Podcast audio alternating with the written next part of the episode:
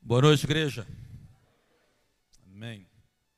É bom estar aqui mais uma vez, nessa igreja que é para Nova Vida em Juiz de Fora, ou para a igreja em, Nova, em Juiz de Fora, esse marco inicial foi nessa igreja, não aqui no templo, né, mas lá, que eu fui ordenado, que eu fui batizado nas águas, que eu fui ordenado ao ministério diaconal, que eu comecei no ministério de louvor, quando o pastor Miguel ainda era pastor aqui.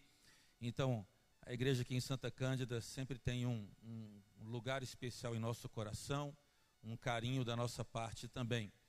E é sempre bom estar aqui, rever rostos conhecidos, e isso é sinal de que há um povo que é fiel, há um povo que persevera, um povo que se mantém.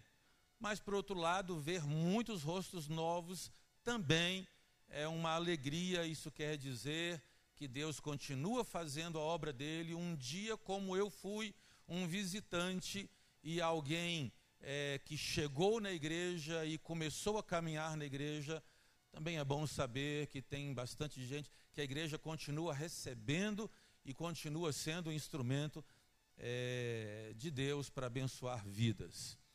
Que você continue é, se dispondo a, a ser usável por Deus. Amém, igreja? Vamos ministrar, vamos pensar e meditar na palavra de Deus. E para essa ocasião eu convido você que tem a sua Bíblia, aplicativo, a abrir no primeiro livro da Bíblia, Gênesis, capítulo 3. Gênesis, capítulo 3.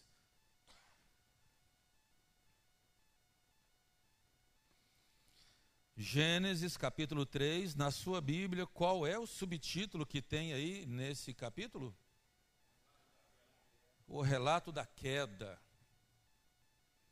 É, creio que você conhece a história e eu quero convidar você ao versículo de número 8.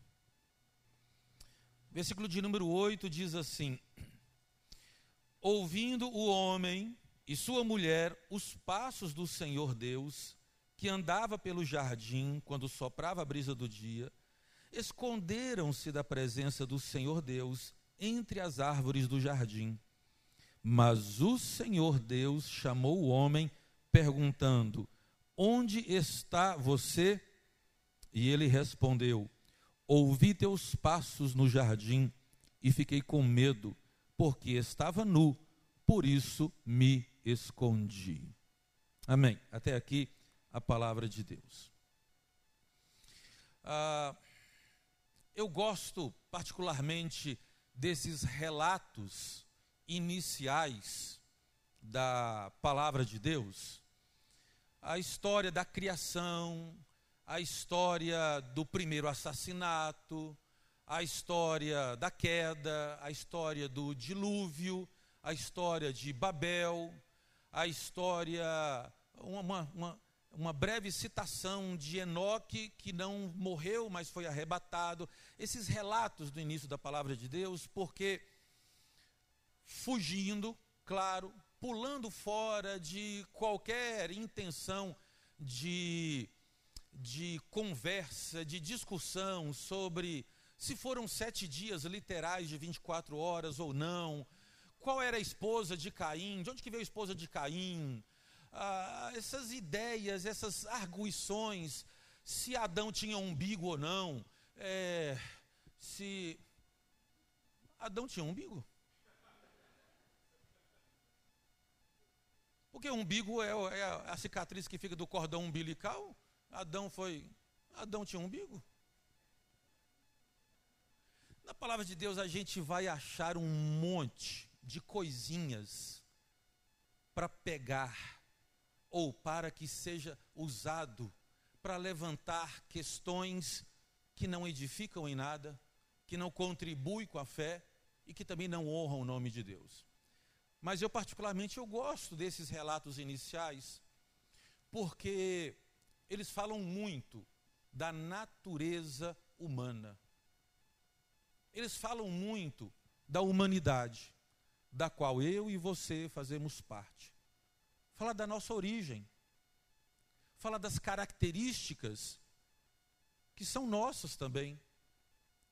Falam de marcas que estão em nós também, ainda hoje. E esse relato, o relato da queda, o relato da ocasião em que o homem se afastou de Deus. O homem quis, homem, mulher, questão não é essa. O ser humano, ele aceitando a sugestão da serpente, acha que pode ser independente. Não, você pode comer. É porque Deus sabe que se você comer, você vai ser conhecedor do bem e do mal igual a Ele. E a Bíblia diz que Eva, a humanidade viu que o fruto era bom, parecia gostoso, estava prometendo muita coisa e comeu e desobedeceu. E por conta disso, por conta do pecado que entra na humanidade, o homem ele é afastado de Deus. A Bíblia deixa muito claro que por amor ao homem, Deus o retira do jardim do Éden. Porque haviam duas árvores, a árvore da vida e a árvore do conhecimento do bem e do mal. O homem comeu da árvore do conhecimento do bem e do mal. Aí então Deus diz assim: para que ele também não coma da árvore da vida e morra eternamente, porque era a árvore da vida, mas ele no estado de pecado, comendo da árvore da vida, então ele morreria eternamente. Então Deus o expulsa do jardim do Éden. Sinal do amor do cuidado, da intenção de Deus de preservar a sua criação, aquilo que ele havia feito, a sua imagem e semelhança.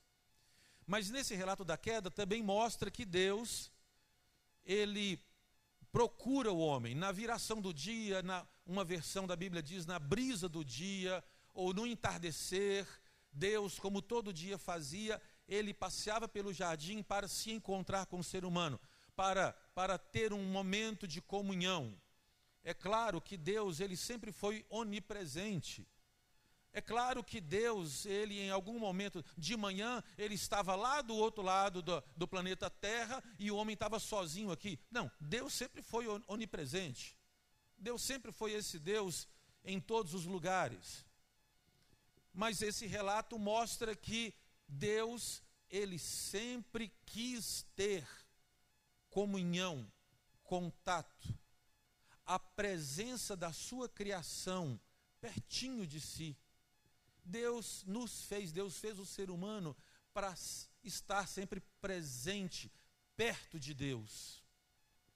O nosso lugar é perto de Deus. O lugar do ser humano é perto de Deus. Amém, igreja? Mas o pecado afastou. O pecado afastou o homem de Deus. O pecado colocou essa barreira, essa distância. Mas Deus, ele continua querendo o ser humano, ou seja, eu, você, perto dele. E a nossa existência aqui na terra, a nossa caminhada aqui na terra, a nossa vida, a humanidade, o ser humano, a vida do ser humano que pode ser interpretada de muitas maneiras. Uma vida, a vida do ser humano pode ser interpretada à luz do trabalho. Não, eu nasci para trabalhar, para juntar dinheiro. Pode ser interpretado de muitas maneiras. Mas eu prefiro, eu prefiro a interpretação de que a nossa caminhada aqui na terra é uma caminhada de retorno a Deus uma caminhada onde nós buscamos crescer e compreender e aprender aquilo que precisamos aprender para nos achegarmos cada vez mais a Deus. Até que um dia aqueles que são salvos e lavados e redimidos pelo sangue do Cordeiro, quando chegar a hora, quando bater o sino, quando, quando diz lá em Eclesiastes, se romper o cordão de prata, quando chegar a hora da sua senha, quando chegar, quando se fechar o parênteses. E aí a gente vai encontrar com Jesus na glória. E aí a gente vai ter a eternidade para usufruir essa presença de Deus. Mas a nossa caminhada aqui é isso. É nós buscarmos a Deus. E na nossa caminhada aqui para buscar a Deus, para compreender, para o apóstolo Pedro escreve isso dizendo assim que nós devemos crescer na graça e no conhecimento do nosso Senhor e Salvador Jesus Cristo. O ser humano precisa de Deus. O ser humano precisa buscar a Deus. Amém, igreja? Agora, essa busca de Deus é mais ou menos assim como aquela brincadeira. Uh, não sei se você já fez isso com uma criança, com alguém, ou se já foi feito com você, se você se lembra. Quando um pai ou uma mãe quer entregar alguma coisa para uma criança, mas esconde ela primeiro. Tem um presentinho, tem um negócio e esconde. Aí a criança vem e diz: "Tá por aqui. Procura". Aí a criança começa a se movimentar e procurar longe de onde foi guardado o negócio. O que que se diz? Tá frio. Tá frio. Aí a criança, opa, Está esquentando, está esquentando, está esquentando, está esfriando, está esfriando, está esfriando, está tá esquentando, está esquentando, está esquentando, está pegando fogo, está pegando fogo. Aí, deixa eu aproveitar. Está pegando fogo e achou. Mas é exatamente assim a nossa caminhada com Deus. Cada vez que a gente caminha na direção de Deus, esquenta. Cada vez que por conta da nossa própria carne, do pecado, de tantas coisas que se levantam, a gente vai se afastando de Deus, quando a gente diminui a oração, quando a gente diminui a Bíblia, quando a gente diminui a comunhão, quando a gente diminui a, a, o meditar na lei do Senhor dia e noite, o que, que acontece? Está esfriando, está esfriando, está esfriando. Mas à medida que você volta, que você lê a palavra de Deus, à medida que você ora, à medida que você ah, renova a sua aliança, que você participa da ceia, à medida que você está na comunhão, está esquentando, está esquentando, está esquentando, até quem sabe um dia línguas como de fogo vêm para aquecer, para botar fogo nesse negócio, porque é o que Deus quer. Deus quer ser achado. Deus quer ser achado. A brincadeira que se faz com a criança, a intenção da brincadeira não é que o brinquedo ou aquela coisa, o presente, não seja descoberto. A intenção da brincadeira é que seja descoberto, que seja encontrado. Lá em Jeremias capítulo 29, ah, Deus inspira Jeremias a escrever uma carta aos exilados, aos que estão exilados na Babilônia. E lá no capítulo 29, versículo 14, registrado lá em Jeremias, Deus diz assim: Eu me, eu me deixarei ser achado por vocês. No versículo 13 ele diz antes: Vocês me buscarão e me acharão quando me buscarem de todo o coração. Deus, ele quer ser achado. Deus, ele quer ser encontrado. Deus, ele não está se escondendo de tal maneira que nós não possamos achá-lo. Se Deus quisesse se esconder de nós, você acha que alguém se esconderia? Alguém conseguiria descobrir Deus? Muito pelo contrário, a Bíblia diz que nós não conseguimos nos esconder de Deus de maneira nenhuma, ainda que eu faça a minha cama numa, na mais alta montanha, ainda que eu procure o mais profundo do mar, lá estás também, diz o salmista. Então a nossa questão, querido, uma necessidade da nossa vida é nós encontrarmos Deus. Durante o ministério de Jesus, teve uma ocasião em que alguns gregos queriam ver Jesus. E aí perguntaram para Filipe, foram num discípulo de Jesus, Filipe, e disseram assim: a Filipe, será que dá para a gente ter uma conversa com Jesus? Aí Filipe foi conversar com Jesus, foi falar para Jesus e disse assim: Ó, tem uma, tem uma, tem um pessoal aí querendo, querendo conversar contigo, querendo te ver. Aí depois desse momento e tal, Aí os discípulos disseram assim: Mestre, mostra-nos o Pai. Aí Jesus disse: Felipe, há tanto tempo você está caminhando comigo, você não entendeu? Quem vê a mim, vê o Pai. Quem vê a mim, vê o Pai. Nós precisamos de Deus. O nosso lugar é perto de Deus. E o Espírito Santo de Deus, ele está aí ao nosso lado. Ele está dizendo: está frio. Ou então ele está dizendo: está quente, continua. E eu tenho certeza que o Espírito Santo diz isso para você também. Eu não sei de você nesse culto que você está aqui, glória a Deus que você está aqui na casa de Deus, mas eu não sei a quantos cultos você tem vindo, que você tem perseverado, e se você tem vindo, tem perseverado, tem insistido, passando por cima de você mesmo, vencendo tantas e tantas lutas para poder estar aqui, preste atenção, o Espírito Santo está dizendo para você: está esquentando, está esquentando, está esquentando.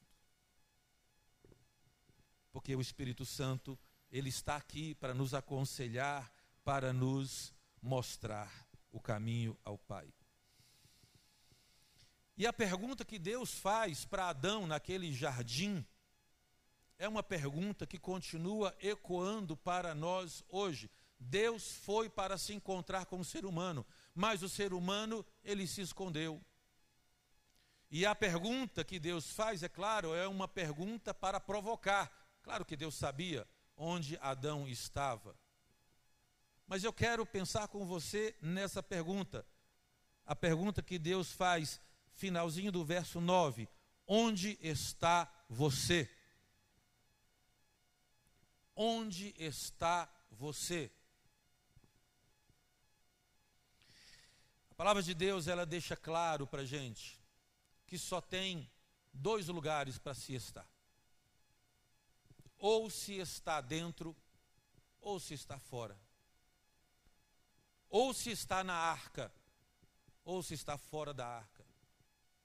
Ou se está numa fila que aponta para uma porta larga, ou se está numa fila que aponta para uma porta estreita.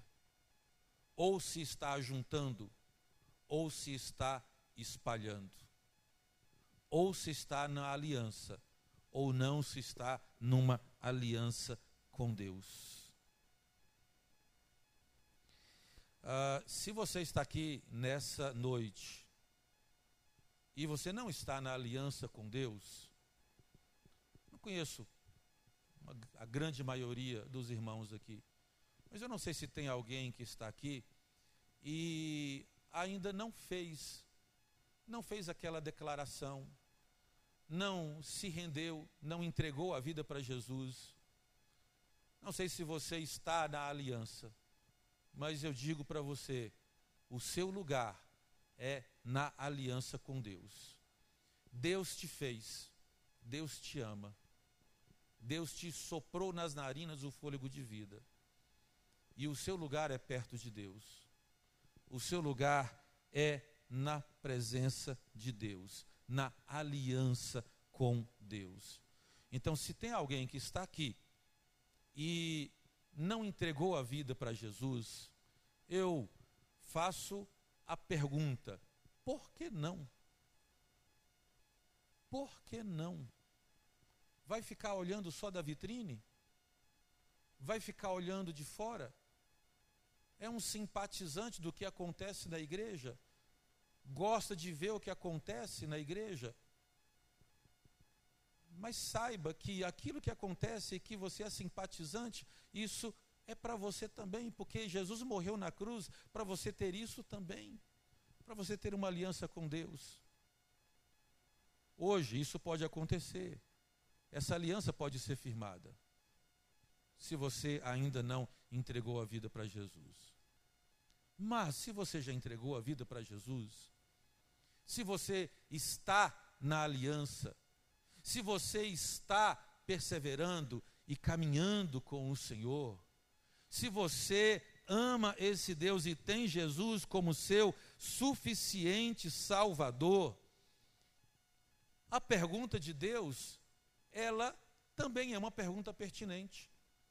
Onde está você? onde você está. E agora o que eu quero considerar com você é uma questão derivada, é uma questão que podemos interpretar aqui.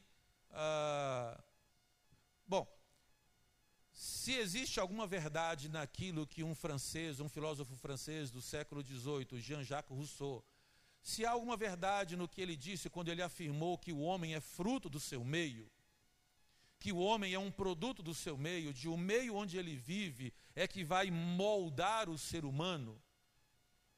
E a Bíblia diz que nós, que o mundo jaz no maligno. E Jesus, ele na sua oração sacerdotal em, em João, Evangelho de João, capítulo 17, Jesus ele, ele deixa claro, quando ele diz assim, se referindo aos discípulos e a nós, e Jesus diz assim: Pai, eu sei que eles, eles não são desse mundo, mas eles estão no mundo. Nós não somos desse mundo, amém, igreja? Mas nós estamos aqui. E ao nosso lado acontece tanta coisa. Perto de nós acontece tanta coisa. Tanta coisa característica desse mundo que a própria Bíblia diz que jaz no maligno. E aí alguém diz que o homem é fruto do seu meio. Que o homem, ele é moldado por aquilo onde ele vive. É claro, desde que Rousseau falou isso, de muitas maneiras ele foi contestado e muitas outras ideias se levantaram contra, mas mas a humanidade quando faz essas propostas, ela nunca faz tirando de trás da orelha. Quando filósofos, pensadores e outras pessoas que não temem a Deus, que não conhecem, não tem nada a ver com Deus, mas quando fazem propostas, quando fazem afirmações, tentando explicar o funcionamento da humanidade, a existência do ser humano, as afirmações que, que se fazem, elas não vêm de um alienígena totalmente alheio ao que está acontecendo aqui. Por exemplo, dizer que uma criança, quando nasce, é uma tábula rasa, que pode ser escrito qualquer coisa na criança. Isso não é de tudo uma mentira, mas também não é uma plena e imutável verdade. Dizer que o homem é fruto do seu meio também não é uma completa mentira, mas também não é uma plena verdade. Afinal de contas, de certa maneira, o meio, ele exerce alguma influência sobre nós. Não é? Eu não sou daqui de Juiz de Fora. Eu sou da cidade de Teófilo Otoni. E como mineiro que eu sou, eu sou torcedor do Cruzeiro.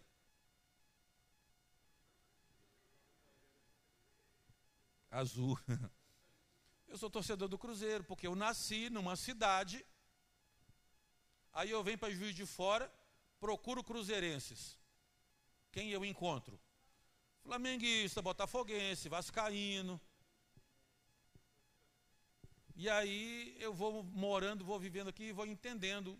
É claro, um, outro, perto do rio, está no meio, está aqui, está a criança que nasce, um, um tio da minha esposa mora lá perto de casa, ele quase conseguiu conver, converter meu filho ao Flamengo.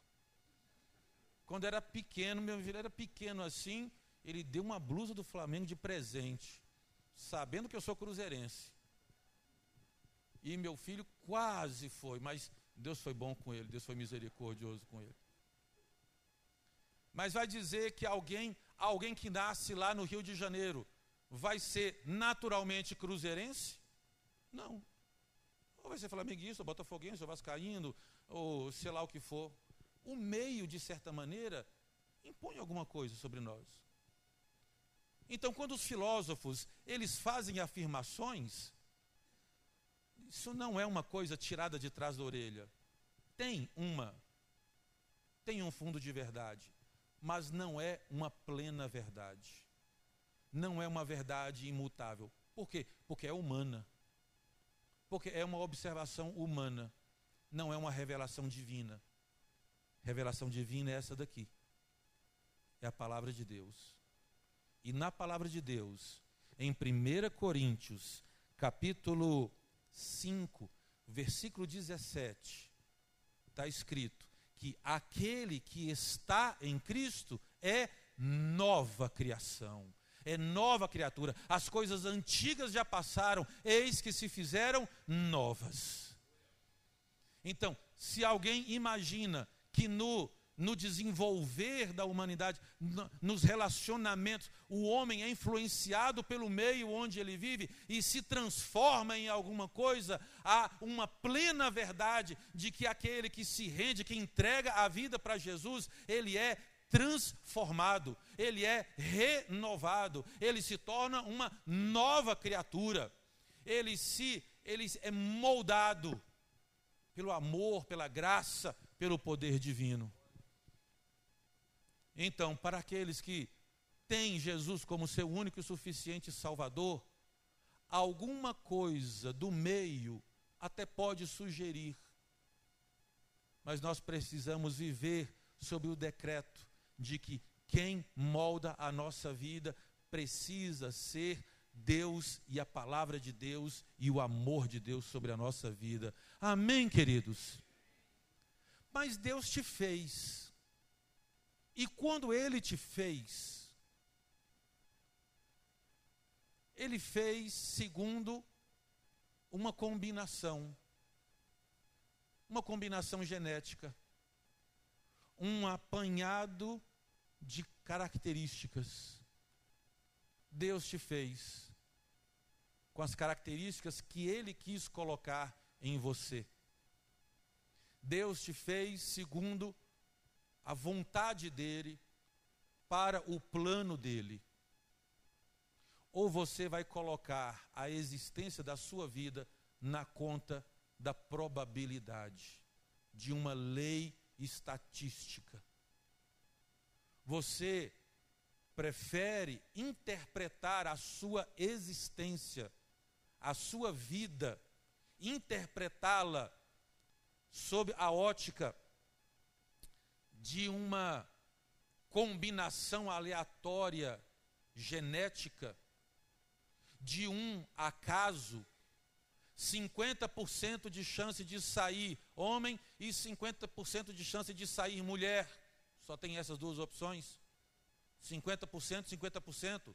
Ah, houve um, alguém fez um unidunité. Alguém fez um unidunité? na hora da inseminação, ah, aquele, aquele que foi mais esperto lá e correu lá e conseguiu fecundar o óvulo, ah, aquilo foi acaso, foi acaso. Foi acaso. Sua vida não é um acaso, sua vida não é um acidente, sua vida não é um resultado de uma, uma conta matemática, sua vida é um plano, é um projeto divino. Amém, querido? Sua vida é um propósito divino. E quando ele planejou a sua vida, ele pensou em como você seria. Ele colocou o que ele quis colocar. Ele fez você planejando o seu cabelo ou ausência. Uns com menos volume, outros com mais volume. Uns de um jeito, outros de outro uns mais falantes, outros tão calados. Você está aí? Estou. Uns que, mais ou menos. Uns que, como Pedro, pulam para fora do barco para andar sobre as águas, depois é que vai pensar. Você conhece alguém que primeiro pula para depois pensar? Mas Deus também faz outros que, pera lá, deixa eu fazer uns cálculos aqui. Pensa, pensa. Não, agora eu vou dar um passo. E dar um passo depois de fazer os cálculos. Deus pensou num, pensou no outro, pensou. Ah, pastor, é muita gente para Deus pensar nisso. É muita gente para Deus ficar imaginando como é que vai ser. É, pra, pode ser difícil para você, mas a fala do anjo para Maria: acaso há impossíveis para Deus? Acaso há alguma coisa demais para Deus? Então a pergunta que Deus fez para Adão, para o seu filho, lá no jardim do Éden, continua ecoando para nós hoje. Onde está você que Deus fez daquele jeito? Onde está você que carrega uma combinação de características que Deus fez de maneira tão própria, tão particular, tão única, para um propósito, para uma finalidade, com uma intenção. Ah, pastor, eu não sei, eu, não sei para que eu vim nesse mundo. É mais ou menos, mais ou menos o que eu ouvi de uma mãe que o seu filho quando tinha menos idade não jogava bola, não sabia nem chutar uma bola, parecia que tinha duas mãos esquerdas. Não conseguia fazer nada, não, todo desengonçado, todo desconjuntado, sem habilidade física nenhuma, sem da, Oh, meu Deus, um dia só vai me revelar para que esse menino existe. Um dia Deus mostrou e Deus continua mostrando. Sua vida, ela não é um acidente de percurso. Sua vida não é um acidente de percurso. Não sei qual foi a origem da sua vida. Não sei qual foi a causa da gestação da sua mãe. Mas a vida não é um acidente de percurso. A vida não é um acaso. Você não é um acaso. Deus tem um propósito para a sua vida. Amém, querido? O ser humano foi afastado de Deus. O ser humano foi expulso do jardim do Éden. E por conta do jardim do Éden e por conta da expulsão do pecado, o homem segue a sua história e o pecado vai fazendo a sua obra. O pecado vai deformando, o pecado vai afastando cada vez mais o homem de Deus. Aí Deus resolve fazer algo, manda um dilúvio para acabar com tudo. Vou recomeçar. E recomeça. Mas é o, é o mesmo ser humano que está lá depois do dilúvio. E a história continua e a humanidade continua. E a Bíblia diz que o pecado ele volta. Ele continua. Só que Deus disse assim: não vou mais destruir a terra, não vou fazer mais isso. Então eu vou fazer o seguinte: eu vou escolher uma família e vou começar um povo. Deus chama Abraão, começa um povo através do qual viria o redentor da humanidade. Deus tem um plano, Deus tem um propósito. E então Deus faz nova criação em nós, através de Jesus Cristo. Ele faz uma nova criação em nós. Ao fazer essa nova criação em nós, ele ele simplesmente ele muda, ele retira o domínio do pecado, o efeito do pecado, a, a condenação do pecado, a eternidade proposta pelo pecado, mas ele não retira de nós aquilo que é o plano original dele, aquilo que foi o projeto inicial dele aquelas características que ele te fez, que ele colocou em você. A nova criação, que diz a palavra de Deus, é uma nova criação no destino eterno. Mas aquela capacidade de sorrir que Deus colocou em você, porque não é todo mundo que sorri, não é todo mundo que abraça. Você conhece alguém que abraça tão facilmente? Que gosta de abraçar? Ah, esses são mais difíceis, né? Mas se eu perguntar assim, você conhece alguém que não gosta de ser abraçado e de abraçar? Que parece que tem um monte de espinho? Conhece? Deus faz um, faz outro. Deus faz o que fala muito e o que fala pouco. Então a pergunta é: onde está você? Onde está aquele menino alegre Onde está aquela menina alegre? Onde está aquele aquele coração que sonhava, que olhava para a vida e, e brilhava, e pensava na vida, e sonhava e almejava? Onde está você? Se lembra de um tempo atrás? Se lembra de alguns anos atrás? O otimismo, a esperança, a alegria. Onde está você? Onde está aquela pessoa que Deus fez?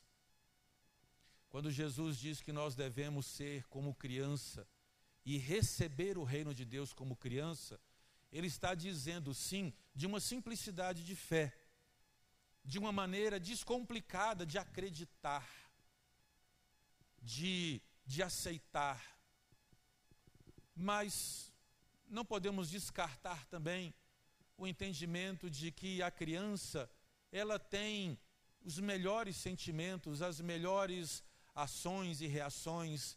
A criança é alegre, a criança é simples, a criança é disposta, a criança exala vida, a criança é mais alegre. Onde está? Onde está? É a pergunta que continua ecoando sobre nós hoje também. E eu posso dizer para você, querido, que o Espírito Santo está aqui para nos ajudar a viver a vontade de Deus para as nossas vidas. E isso inclui o sermos quem Ele nos fez para sermos. O Espírito Santo, ele está conosco, está com a igreja, está com o ser humano para que possamos ser aquilo que Deus planejou para sermos.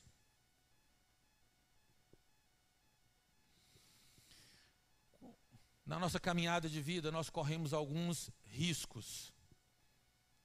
E um dos riscos que nós corremos é de nos escondermos esconder aquela pessoa que Deus nos fez para sermos. Nos escondermos. O relato da queda diz que Adão se escondeu. Adão e Eva se esconderam. E se esconderam por quê? Por causa do pecado. Aliás, eles não disseram pecado, eles disseram: Ah, eu me escondi porque eu vi que eu estava nu. E a nudez não é o pecado. Questão não é o pecado, não é, não é a nudez. Tá? Não sei se você entende isso. A nudez não é o pecado. O pecado foi a desobediência que fez o homem fazer aquilo que Deus havia dito para não fazer, comer da árvore do conhecimento do bem e do mal, e ele passou então a conhecer o bem e o mal, e ele olhou para si e ele disse: Eu estou mal, já que agora eu conheço o bem e o mal. Eu olho para mim e eu vejo o mal. E qual que é a primeira reação que eu tenho ao me ver no mal, e mas eu perceber que existe um Deus e que Deus está perto, eu vou me esconder dele. E o homem se esconde. E esse é um risco tão real para nós hoje também. Tão real para nós hoje também. De quando nos deparamos conosco mesmo, quando nos deparamos com a nossa pecaminosidade, os nossos erros, os nossos tropeços, queremos nos esconder. Você conhece alguém, ou talvez você mesmo, em algum momento, ou talvez esteja vivendo esse tempo Domingo que vem não é o primeiro domingo do mês, vai ser o outro, que vai ter ceia, a ceia do Senhor. Mas talvez você esteja vivendo um tempo em que no dia de ceia você talvez nem venha na igreja, porque você diz assim: eu não estou bem, a minha vida não está bem, eu estou mal. Então eu não posso participar da ceia. Eu estou mal. A multidão de desigrejados que nós temos aí, desigrejados porque não querem mais estar na igreja. Porque acometidos de uma percepção de si mesmos. Não, eu não quero aquele lugar, aquele lugar que invoca a ideia de Deus, a igreja como um lugar representativo de Deus. Não vem na igreja mas está lá na casa, está no trabalho, e acaso Deus não está também lá na casa dele no trabalho? Mas é uma é uma é um, um risco, é uma é uma tendência do ser humano se esconder. quando toma conta da sua própria situação, quando toma consciência da sua própria situação, que é o de se esconder, que é o de fugir de Deus. É verdade também, não podemos nos esquecer aquilo que João escreveu na sua primeira epístola, 1 João capítulo 2, versículo 1. Ele diz assim: Filhinhos, escrevo essas coisas para que não pequeis. Mas se pecarmos, temos um advogado junto ao Pai, Jesus Cristo, o justo. Então, querido, e o apóstolo Paulo, lá em, em 1 Coríntios capítulo 11, quando ele vai falar sobre a ceia, ele diz assim: Por isso examine-se o homem a si mesmo. E é claro que quando eu me examino e você se examina, a gente vai achar um monte de coisa errada. Mas na sequência o apóstolo Paulo diz: Examine-se o homem a si mesmo, e então coma do pão e do cálice. O pecador precisa de Deus. Onde pode ir o pecador para resolver o seu, a sua situação, para depois ir a Deus. O pecador precisa de Jesus, que é o lugar do pecador. Porque Jesus disse: Venham a mim os que estão cansados e sobrecarregados, e eu vos darei descanso. Mas os nossos tropeços não podem tirar de nós a liberdade de seguirmos de vivermos quem Deus quer que nós sejamos. As tragédias que acontecem,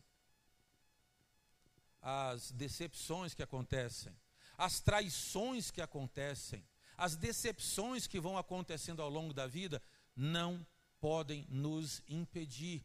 Eu sei que elas têm uma grande capacidade de fazer isso, mas elas não podem nos impedir de sermos quem Deus quer que nós sejamos. Os caprichos da vida, os espinhos que crescem junto com a semente que foi lançada. A minha esposa, de algumas maneiras, ela, a esposa, ela tem por natureza essa essa característica de ser auxiliadora e auxiliar de muitas maneiras. E a minha esposa me auxiliou e continuou me auxiliando de muitas maneiras. Uma delas foi que há, há um tempo atrás, há tempos atrás, eu já era pastor. Eu já era pastor. Ela virou para mim e disse assim: quando a gente começou a namorar, quando você era mais novo, você era mais alegre. Você ria mais você lidava com as coisas de uma maneira mais light, mais leve. Você ria mais, você brincava mais. Agora você está tão sério, anda tão emburrado, virou um X-Men. É porque se você prestar atenção, eu tenho aqui o, os vincos aqui, o bravo aqui. E aí faz um X aqui no meu rosto aqui o X-Men. De tanto fechar o semblante, preocupações, o que, que vai ser, como é que vai ser. E a gente vai sendo, vai, vai perdendo aquelas características que Deus colocou, sabe? Aquela, o ânimo, a disposição. Você tinha mais ânimo antes do que do que você tem hoje? Você tinha mais ânimo? Eu sei que com o passar do tempo vai acontecendo uns problemas de junta. A junta, a junta do joelho, a junta do cotovelo, a junta do quadril, aquele monte de juntinha que tem na coluna assim, que dá vontade de pegar e juntar tudo e joga fora. Eu sei que tem as, as limitações físicas que a idade pode produzir, que uma enfermidade pode produzir. Eu sei que tem isso, mas fora isso, é, mas e aí? E o ânimo? Você tinha mais ânimo antes? Você tinha mais alegria antes? A minha esposa me puxou a orelha, me chamou a atenção. Você era mais alegre. Eu, quando vim para Juiz de Fora com meu violãozinho, vim é, estudar. E aí, que, que disposição, morando de república fazendo um monte de coisa. ânimo. Ânimo para, por exemplo, às onze e meia da noite, morava numa república no centro da cidade, sair de casa de bicicleta com um colega, carregando um violão, para subir para o borboleta para fazer serenata para a namorada. O ânimo. Aí alguém vai dizer assim: não, pastor, é amor. Tá, o amor. Subir. Eu, na minha vida, no meu namoro, eu fiz serenata para minha esposa duas vezes. Alguém aqui já fez serenata? Já fez serenata? É bom demais. Ô trem bom, sou. Lá na minha cidade, lá na minha terra, na minha juventude, lá com a juventude da igreja, dia das mães, todo dia das mães a gente saía para fazer serenata. Todas as mães da igreja. Começava às 10 horas da noite e terminava às 5 horas da manhã. Fazendo serenata. Mas também era assim, a cerca era baixinha, o muro era baixinho, a cerca para chegar na casa, na, na, na, janela lá da irmãzinha, é, a, a, cerca sempre tinha uma brecha para a gente poder passar. E eu me lembro, tinha uma casa lá que a gente passava, tinha que passar por dentro da cerca assim. Aí um dia eu fui passar carregando o violão, o galho da roseira já deu o primeiro tom. A cachorrada na vizinhança já acorda todo mundo. Mas eu aqui, quando namorava minha esposa, onze e meia da noite, combinei, combinei com um colega meu de ir para poder fazer a serenata. Esse colega que, que era da igreja também, e que na primeira serenata tinha ido comigo. Essa já era a segunda vez. E aí eu combinei com a minha sogra a, a casa, um, beco assim, a janela do quarto dela, porque tem que fazer a serenata debaixo da janela. Aí tem um beco assim, a janela para acessar a janela do quarto dela, só que na frente, o quarto da frente, quem é que dorme no quarto da frente? Meu sogro.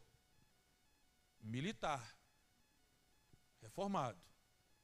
Só que eu, durante o dia, eu combinei com a minha sogra de a lâmpada da esquina, daquela quina ali da casa, ele a lâmpada de fora, ela deixar acesa, para ficar mais fácil de acessar ela deixou. Só que aí depois que todo mundo deitou, a minha esposa levantou para ir no banheiro, beber água, sei lá o quê, viu a luz acesa. Foi lá e apagou. Apagou a luz. O meu colega de última hora não pôde ir, subi eu sozinho, de bicicleta, carregando um violão. Ô disposição. Subi para o borboleta para fazer serenata. Cheguei, vi aquilo tudo apagado. Eu falei, ah, já estou aqui, vou nessa. Carregando o violão. Minha sogra, ela gosta muito de planta. Vasos de planta. Vasos de todo, todo tamanho, todo jeito. Vasos que precisam de um tripé alto e vasos que usam também aqueles tripézinho baixinho assim. Tripézinho para colocar o vaso assim. E aí o corredor, eu tinha que entrar no corredor para poder acessar a janela e tudo escuro. Entrei no corredor. Só que tinha um tripé no meio do caminho. No meio do caminho tinha um tripé. Como disse o poeta. E tudo escuro. Quando eu entrei no corredor, eu dei uma bicuda naquele tripé. Eu dei uma bicuda com gosto naquele negócio que pegou na quina, deu aquela pressão, o tripé saiu quicando de uma parede a outra do corredor. Na mesma hora eu lembrei assim: meu sogro é militar. O pai dela é militar saquei o violão, já deu o primeiro tom assim, boa noite, diga ao menos boa noite, abra ao menos a janela, para fazer a serenata. Canta quatro músicas, depois despede, a luz acende, tá? despede, dá um tchauzinho, sai, pega a bicicleta e vai embora. Ô disposição. Se lembra da sua disposição, da sua alegria, não sei se a geração de hoje, daqui a alguns anos, qual vai ser a resposta a essa pergunta. Lembra da sua disposição? Ah, eu não sei, não tinha muita não. Ficava muito tempo no celular. Gastava muito tempo na telinha ou telona. Mas você se lembra da alegria? Se lembra daquela energia, daquele, daquele vício da vida a pergunta de Deus é: onde está você? Onde está você? Onde está você que Deus fez, que Deus colocou isso, que Deus supriu com uma alegria, com um vício, com uma capacidade? Isaías capítulo 40, versículo 31. A palavra de Deus diz assim: que aqueles que esperam no Senhor renovam as suas forças. Aqueles que esperam do Senhor são renovados. Então, querido, os tropeços da nossa vida, os cansaços da nossa vida, os afazeres da nossa vida, não podem tirar de nós esse propósito divino.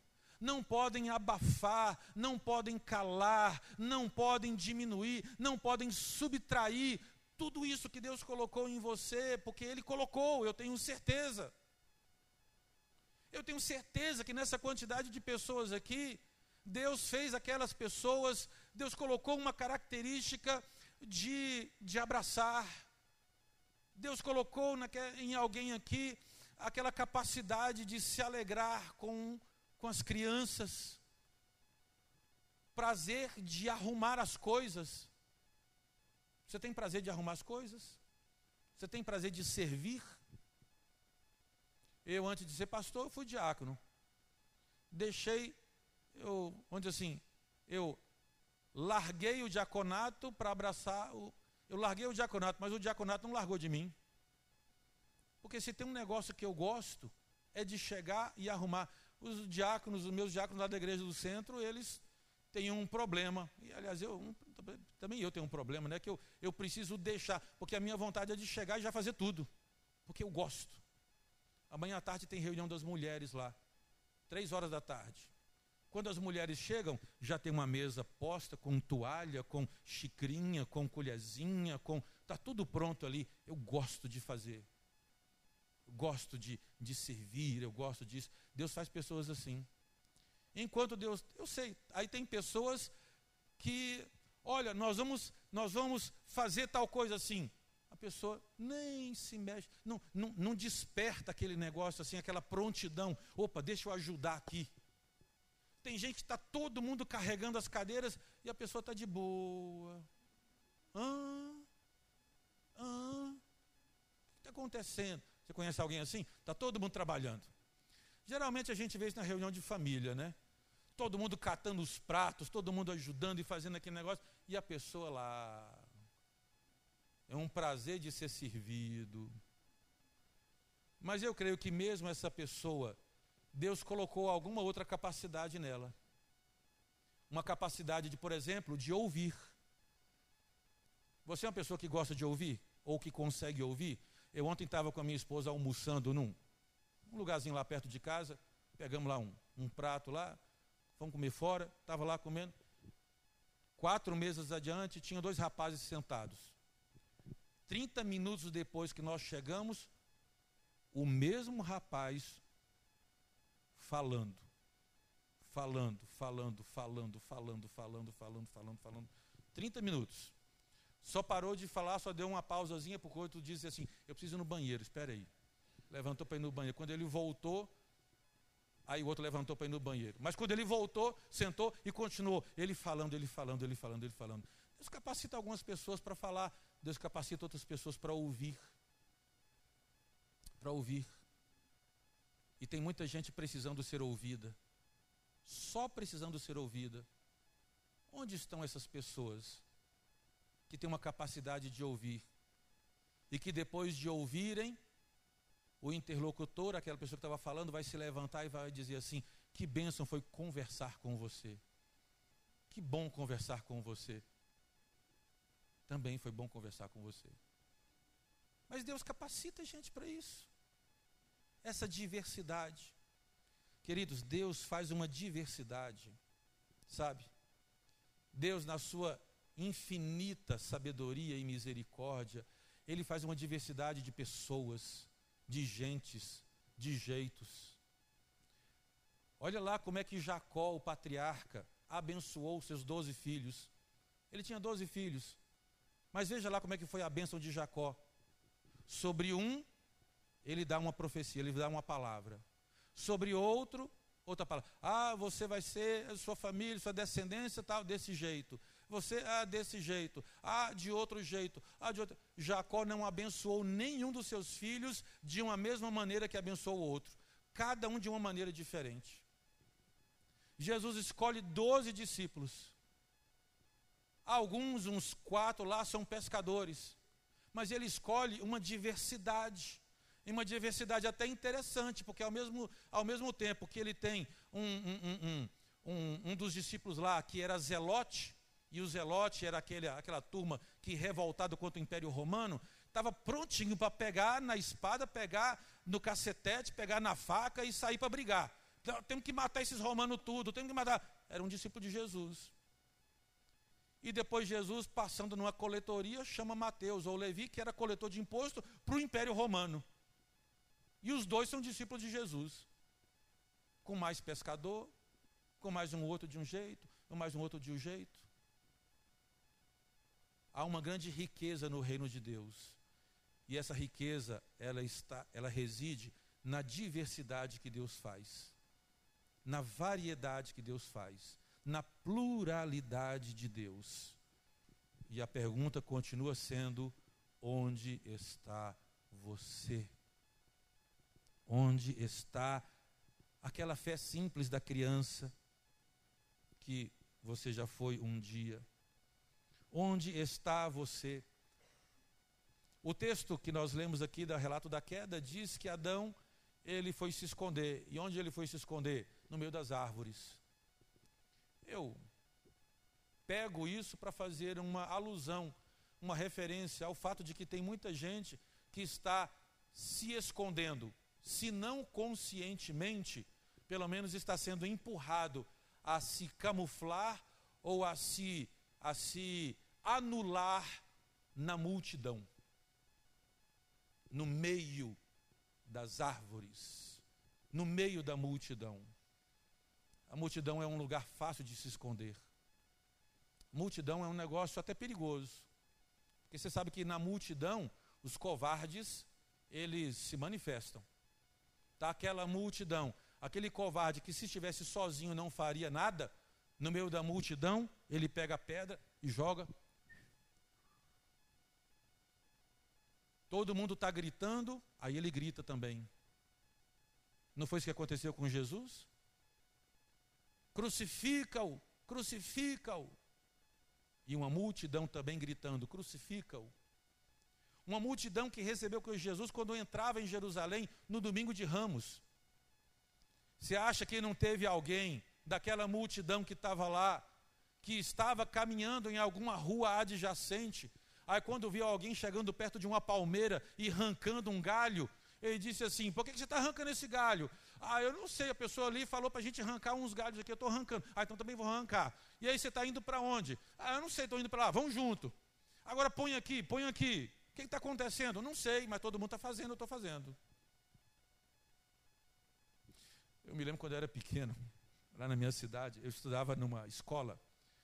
Eu devia estar ali no, no ensino fundamental, que hoje é o ensino fundamental 1, devia estar na, no, quarto ano, por ali, alguma coisa assim. Era uma escolinha no centro da cidade. Minha cidade não era, na época, uma cidade grande, né? Estava lá, tinha lá a rua principal, a escola na rua principal, a praça, o pau de amarrar jegue e a matriz. E aí eu estudava à tarde, aí eu me lembro direitinho, teve um dia em que, durante o período da escola, durante o período da aula ali, as, a, as donas da escola, as professoras, as diretoras que eram extremamente católicas, então resolveram pegar nós, crianças, alunos, e levar para a igreja católica para uma missa que ia acontecer lá no meio da tarde. E lá fui eu. Não sei se meu pai e minha mãe, que eram evangélicos, é, se depois falaram alguma coisa, mas estava eu lá. E eu me lembro de eu entrando naquela igreja católica, daquele tamanho, a matriz. Aí eu sentado, me lembro de eu sentado, aqueles flechas de memória, né? Aí eu me lembro de eu sentado naquele banco, um monte de colega ao lado. Aí, aí tem uma hora que todo mundo levantou, eu levantei. Todo, aí começaram a sair do banco. Eu também fui sair do banco. E fez uma fila, indo na direção do altar. E lá fui eu. Aí de longe assim eu vi que tinha um, um cesto lá onde estava, era hora da oferta. hora da oferta. E eu não tinha nada no bolso. Eu estava no terceiro ano, quarto ano, tinha nada no bolso. Aí lá vai eu, seguindo. Aí quando chega na hora, faz a mímica. Já fez mímica? E vai, e vai embora. De muitas maneiras é tão fácil se seguir a multidão. Na multidão a gente se esconde. Na multidão, não, isso aqui ninguém vai ver. Multidão. Sabe, querido, cuidado com a multidão. Cuidado. Porque também na multidão acontece esse processo de, de abafamento de quem é você, de quem Deus te fez para ser. Na multidão, o que se procura é um pensamento único. Todo mundo gritando a mesma coisa. Osana ao que vem em nome do Senhor. Mas quem é ele? Ah, não sei. Ou então, crucifica-o, crucifica-o. Por que crucifica-o? Ah, não sei. Crucifica-o, crucifica-o. Na multidão, tanta coisa pode acontecer. A multidão, sabe a história, o relato da, da Torre de Babel. A Torre de Babel. A Torre de Babel é aquele episódio que a mensagem, a primeira mensagem, a mensagem primeira e clara que está ali, é um relato para justificar a existência de tantos povos e tantas línguas. Através da história da Torre de Babel, nós que cremos na palavra de Deus como um relato fidedigno, como um relato bom da história, do desenrolar da história da humanidade, nós temos ali uma justificativa. Por que, que existem tantos povos, tantas línguas diferentes? Ah, porque Deus fez. Mas por que, que Deus fez? Porque se você ler o texto lá, o texto diz que eles se juntaram e disseram assim: vamos, vamos ficar junto aqui. Vamos ficar junto. E vamos construir uma torre uma torre que chegue até os céus, uma torre que nos leve a esse lugar de Deus, entendendo que a referência a céus nessa parte da história não é os astros, é a habitação de Deus, o céu. Então, vamos chegar a Deus. Vão, e o nosso nome será poderoso na terra. Olha o que, que a gente pode fazer quando a gente está junto. Olha o que, que a gente pode fazer quando a gente soma as nossas forças. Isso não deixa de ser verdade. Mas Deus olha para aquele povo e Deus diz assim: Eu fiz vocês tão diferentes um do outro. Eu fiz vocês para pensarem diferente e agora estão todos vocês querendo pensar do mesmo jeito, ter o mesmo gosto, ter a mesma intenção, fazer sempre a mesma coisa. Querido, se tem um negócio que enriquece o reino de Deus, é a diversidade de Deus, que Deus faz nas pessoas e através das pessoas. Então, eu leio a história da Torre de Babel, também com esse olhar, um, um olhar mostrando Deus cuidando da sua humanidade e dizendo assim: eu dei uma ordem, eu quero que vocês morem ali, ali, ali, cultivem ali, cultivem ali, se espalhem, se multipliquem, dominem sobre os animais, não é destruam os animais, dominem sobre os animais, dominem sobre a criação, não é destruam a criação, é dominem. Mas o homem tem essa tendência de juntar, de estar ali para não sei, para produzir mais, para seguir as suas próprias, fazer aquilo que tem vontade de fazer. Então eu leio o relato da Torre de Babel como Deus dizendo assim: eu não quero essa multidão toda junta aí, porque na multidão vocês vão ser, vocês vão ser anulados.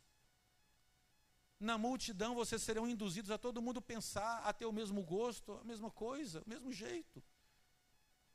Quando na verdade Deus ele quer que nós sejamos essa diversidade. E há uma beleza e há uma riqueza nessa diversidade. Seja você que é pai, quando o seu filho chega assim e diz assim: Ah, eu posso ir lá, eu vou lá no parque, lá na, naquele parque, naquele círculo. Lá. Aí você diz: Não, não, você não vai. Mas, mas mãe, está todo mundo indo. Então na escola, todo mundo leva os, os coleguinhas, tudo leva brinquedo. Aí o seu filho chega em casa e diz assim: amanhã, amanhã eu vou levar o brinquedo. Aí você diz assim: não, não, não vai levar brinquedo não. Mas está todo mundo levando. O que, que você diz? Ah, você não é todo mundo. Não é isso? Já, você já ouviu isso também, né? Ah, mãe, posso. Não, você não é todo mundo. E essa é uma grande verdade. Você não é todo mundo. Você é você. Você não é todo mundo no sentido de que, de que você não, não deve se enquadrar aos padrões desse mundo que quer formatar todo mundo do mesmo jeito. Nós vivemos no Brasil hoje uma polaridade. Ou você é A ou você é B. Ah, há tempos atrás, eh, foi acontecer um evangelismo lá no centro, o pastor Max Estava lá o pastor Max e o diácono Ailton do Milho Branco. Estava com a gente lá e tal. Aí eles, quando voltaram, relataram que uma mulher chegaram e entregaram um folheto para uma, uma senhora, uma pessoa lá. A pessoa olhou e disse assim: É da igreja? Ah, é eleitor do Bolsonaro. Não quero isso não, toma. E foi embora. Na multidão prevalece uma ideia. Ou se é A ou se é B ou se tá, ou é de um ou é de outro. Todo mundo é dividido em duas categorias, ou aqui ou lá. Mas nesse sentido, eu não sou todo mundo. Todo mundo tem que ter o um determinado negócio. Eu não sou todo mundo. Eu não sou todo mundo. E você também não é todo mundo. Todo mundo aqui tem Facebook? Eu não tenho Facebook. Todo mundo aqui tem Instagram? Estragando? Eu não tenho Instagram. Eu não sou todo mundo.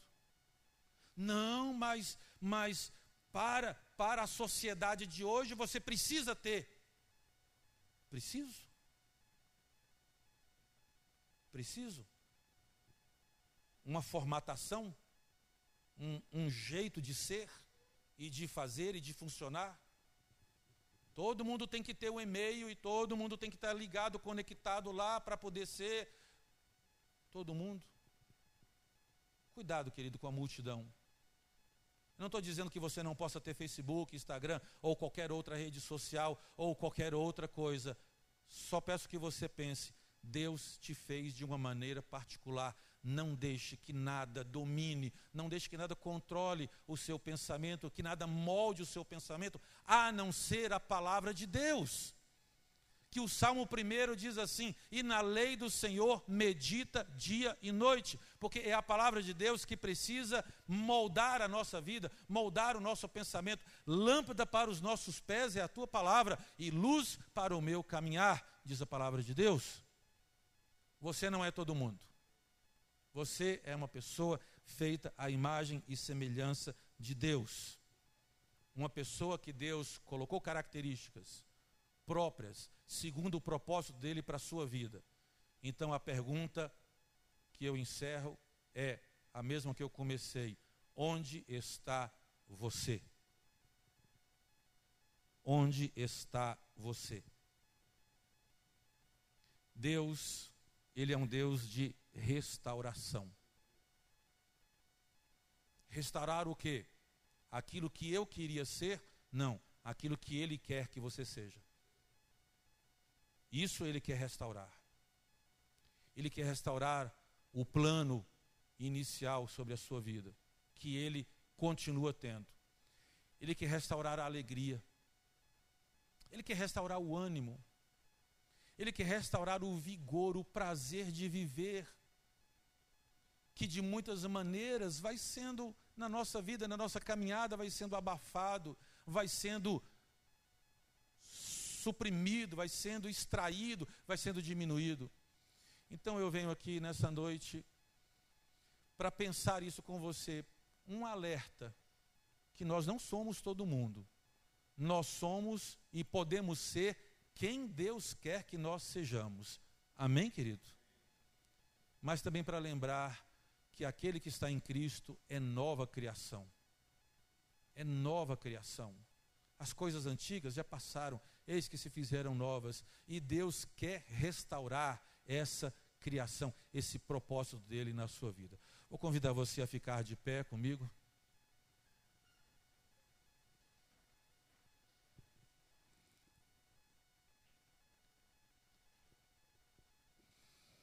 Assim como Paulo nos orienta, nos esclarece que os dons, o Espírito Santo, quando distribui os seus dons, os dons, o dom de língua, o dom de profecia, o dom de cura, de operação de milagres, o propósito disso é claro lá.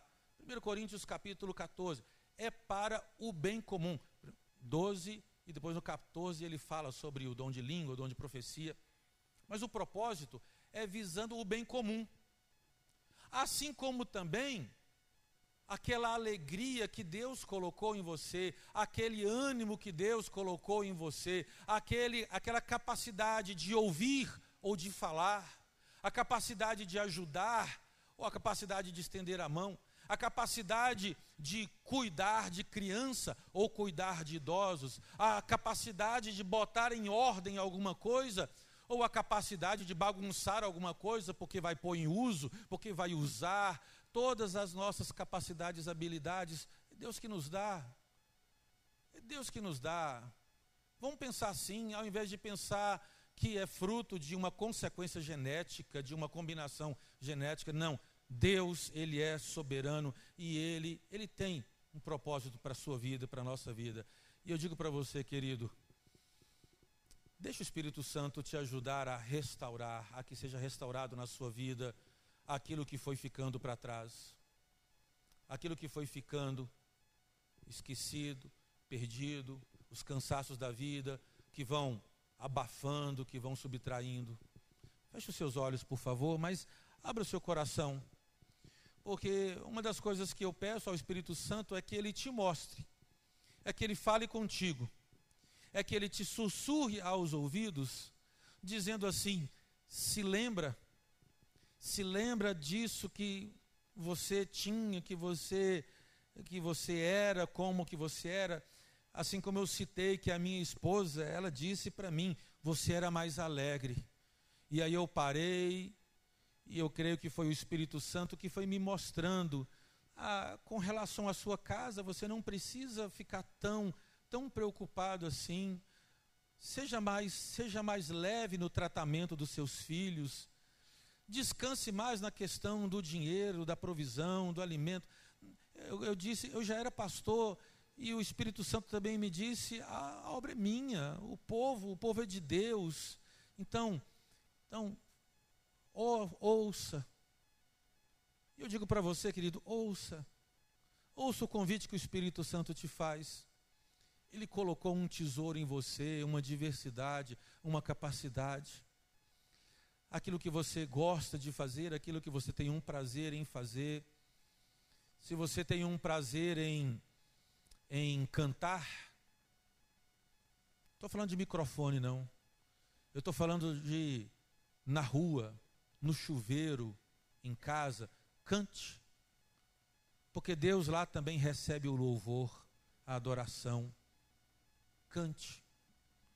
Se você tem prazer em algo e através desse algo você pode glorificar o nome de Deus, então faça isso.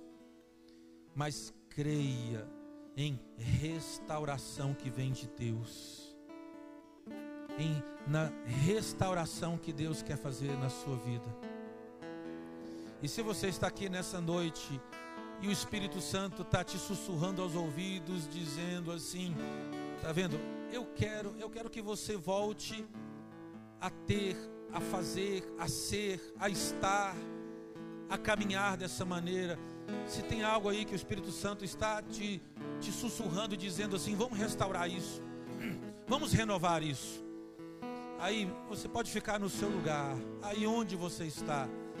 Mas se você quer colocar isso diante de Deus e pedir para Ele e dizer para Ele sim que você também quer essa restauração, então aí onde você está, põe a mão no seu coração. Quando eu peço, quando eu sugiro esse ato de botar a mão no coração, não é um sinal que você faz para mim. Eu entendo e quando eu peço isso, é porque a minha intenção é que você esteja fazendo um aceno para Deus você está dizendo para Deus, você está, você está marcando para Deus, dizendo assim: sim, Senhor Deus, eu quero, quero. E eu querido, Deus também quer, porque é bom, é alegria, é vida, é bênção. Deus quer, sim. Jesus disse: Eu vim para que tenham vida, e vida plena, e vida em abundância. Então eu oro, eu oro por mim e por você, porque eu também tenho eu também quero algumas restaurações na minha vida. Então eu oro dizendo: Pai querido, eis-nos aqui, buscando na tua palavra, Senhor Deus, essas verdades do teu amor, da tua graça, da tua grande obra. E eu te peço, Senhor Deus, eu te peço pela tua igreja, por nós, que o Senhor estenda a tua mão e através do teu toque, que o Senhor restaure.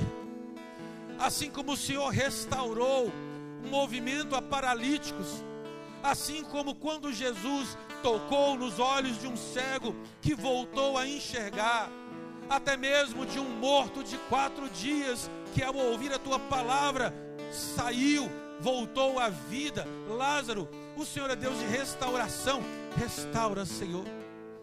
Restaura a alegria restaura o prazer de viver, restaura os sonhos, ó oh Deus, restaura aquela vitalidade, aquele vigor, e mesmo, Pai, que o peso dos anos da vida, e mesmo, Pai, que as limitações físicas, seja da idade, seja de uma enfermidade, impeçam alguma coisa, mas não todas as coisas, porque grandes coisas o Senhor ainda é capaz de fazer com cada um aqui.